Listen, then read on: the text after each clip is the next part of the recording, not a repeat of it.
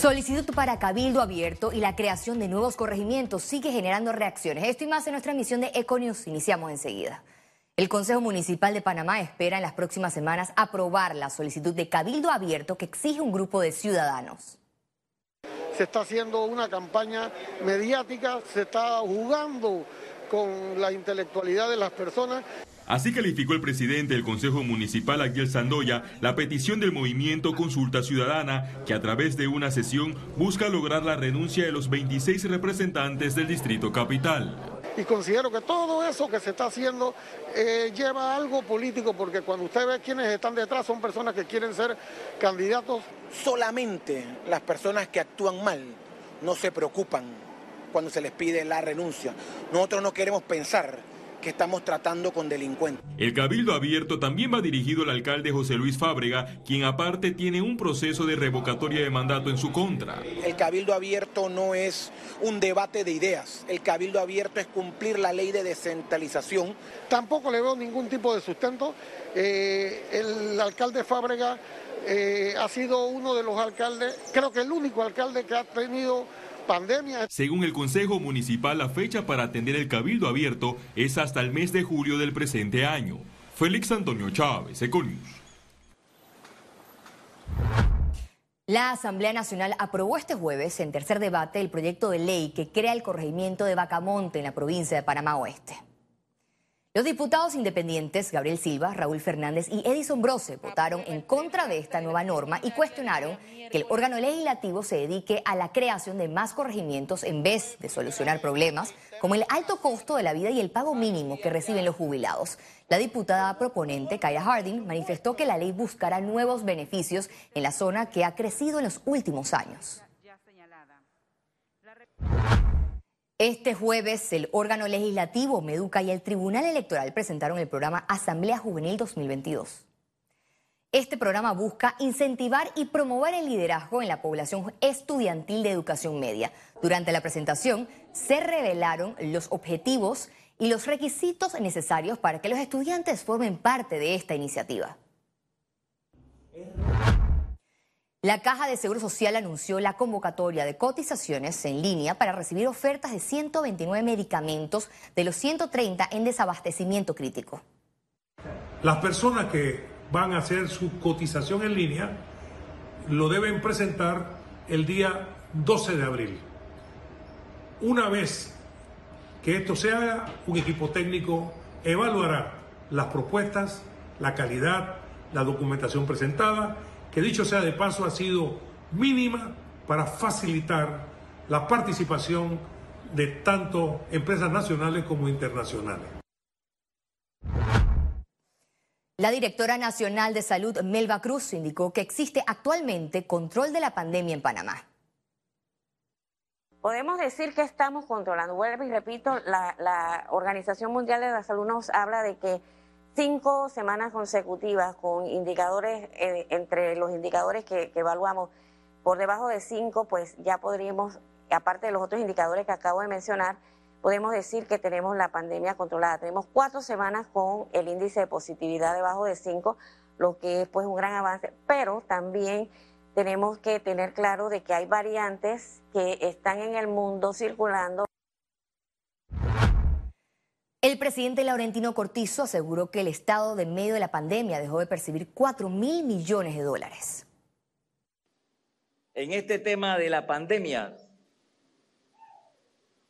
el gobierno ha dejado de percibir, obviamente por razones obvias, alrededor de, ha dejado de percibir alrededor de 4 mil millones de dólares en ingresos corrientes. Fíjense la cifra que estoy hablando, 4 mil millones, alrededor de 4 mil millones que dejamos de percibir. Pero sigue siendo contra viento y marea la estrella de la educación. El IFARU elevó de 35 mil a 50 mil los beneficiarios de las becas de PASEU. En una gira de trabajo por la escuela José Agustín Arango en el corregimiento de Betania, el gobierno entregó 4 mil becas para estudiantes con alto rendimiento académico y con discapacidad. El programa redobló la capacidad debido a que solo en el año 2021 se desembolsaron 2 mil becas. Estábamos esperando de verdad esta reunión que habíamos tenido con el presidente de la República porque nuestro interés y nuestro deseo eran que los 4.000 estudiantes que habían participado en este concurso, los 4.000 fueran beneficiados no solamente a nivel de primaria, premedia y media, sino también de universidad.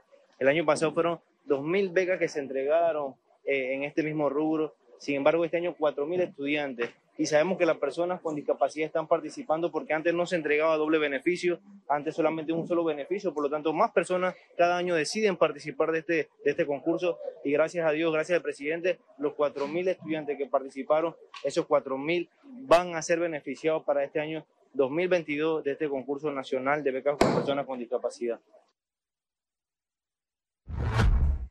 El expresidente de la Asociación Panameña de Ejecutivos de Empresa, capítulo Colón, Diógenes Galván, anunció que desarrolla un plan de reestructuración para la provincia a través de propuestas de jóvenes.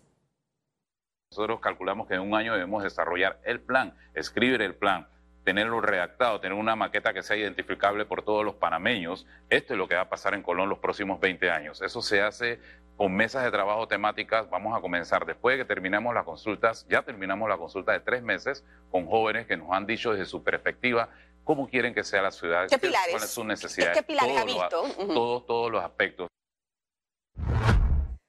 Por otra parte, transportistas selectivos protestaron en la provincia de Colón contra el alza de los combustibles.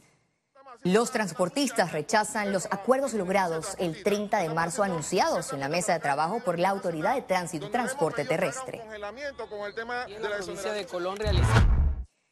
El Ministerio de Desarrollo Social relanzó el programa Padrino Empresario. Esta iniciativa público-privada busca capacitar en habilidades laborales a adolescentes en riesgo de deserción laboral.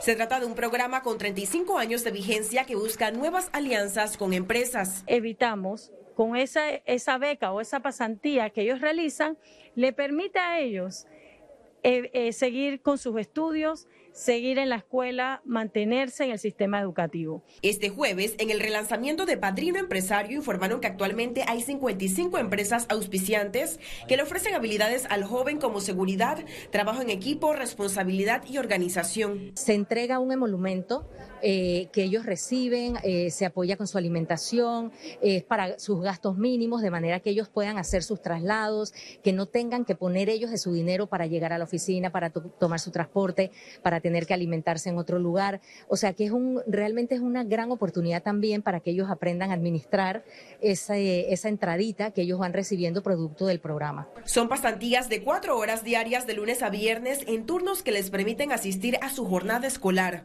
Nunca dejen de estudiar, esto siempre mantengan sus estudios al día, eh, balanceado con el estudio y el trabajo porque es una grande responsabilidad y pues si quieres y te lo propones, lo puedes en el nombre de Jesús, que es lo más importante.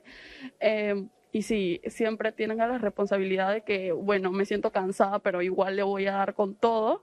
El gobierno desembolsó 940.190 balboas para este programa desde 2019. Ciara Morris, Econews. eh, panelistas que estarán acompañando a la...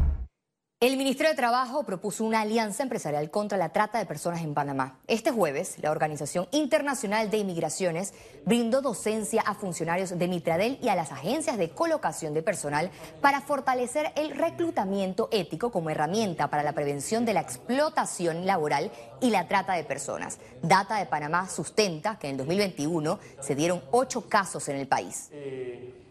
Justo en estos momentos en el que hay tanta necesidad de empleo y la gente está tratando de aplicar a, ofertas laborales, es cuando se crea la vulnerabilidad para poder ser posibles víctimas de trata de personas con fines de explotación laboral. Estamos trabajando en la implementación de un sistema de reclutamiento ético en coordinación con el Gobierno Nacional a través del Ministerio, eh, Ministerio Laboral de Trabajo y de Desarrollo Laboral y así con eh, las empresas de colocación de personal con el fin de que se conozcan buenas prácticas y medidas para proteger y prevenir a las personas que, para que caigan engañadas en, falsos, en falsas ofertas laborales.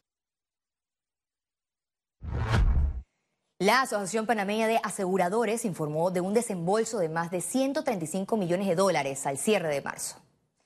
El gremio asegurador informó que desde que inició la pandemia por COVID-19 en Panamá hasta el corte del 31 de marzo del 2022, asumieron costos e indemnizaciones por pólizas de salud y vida impactadas por casos de COVID-19. El Canal de Panamá refuerza su sistema de peajes para generar mayor ingresos. Esto en función a sus propias instalaciones y funcionamiento. Pero, ¿cómo interpretar esto a nivel de país? Es lo que analizará nuestro economista Carlos Araúz. Adelante, Carlos. Gracias, Valeria. El nuevo sistema de peajes del Canal de Panamá está llamado a generar poco más de 400 millones de dólares. De esos 400 millones, pues una parte será para mantenimiento y funcionamiento de la ruta que mueve cerca del 6% del comercio mundial. El Canal de Panamá tiene obligaciones financieras como resultado de su más reciente expansión y por ende este esfuerzo por mejorar ingresos hace todo el sentido del mundo. La norma que regula el funcionamiento del Canal de Panamá es estricta y es de los grandes logros de un diálogo sincero que velaba por los intereses de todo un país.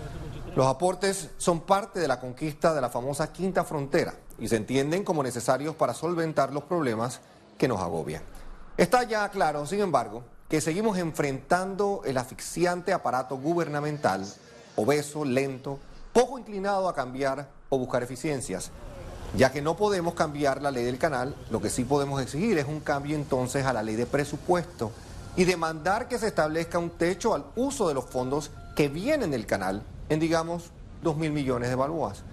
Cada balboa, cada dólar que el Estado reciba por encima de este número será entonces dividido en dos partes, igual una que irá al Fondo de Ahorro Soberano de Panamá para la creación de reservas para el país y otra mitad para lidiar con el hoyo que existe en el programa de invalidez, vejez y muerte, siempre y cuando otras medidas también sean consideradas. Esa es la manera quizás de hacerlo, incluyendo la evaluación de cambios a medidas paramétricas. No, no es una medida popular para la clase política o para los futuros gobernantes que seguramente contemplaban arcas repletas de recursos para aumentar planillas y crear más burocracia. Este es el tipo de compromisos que hacen estadistas. Esos estadistas que están por encima del resultado de elecciones, de favores pendientes a ciertos grupos o de actos para congraciarse con donantes.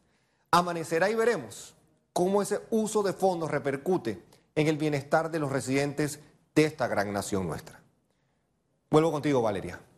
Interesante análisis, Carlos, y es importante conocer la incidencia de estos ingresos del Canal de Panamá para el país.